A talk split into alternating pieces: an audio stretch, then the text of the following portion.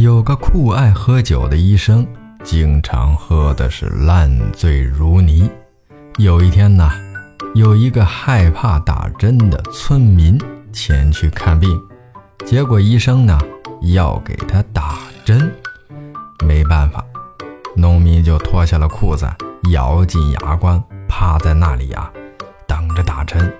可是呢，过了一大会儿，医生呢才出手，结果出手还太歪，将针头插到了凳子上。过了一会儿。医生说：“哦，好了。”病人呢吓得才缓过神儿来，回头直称赞这个医生打针技术一流，一点儿也不疼。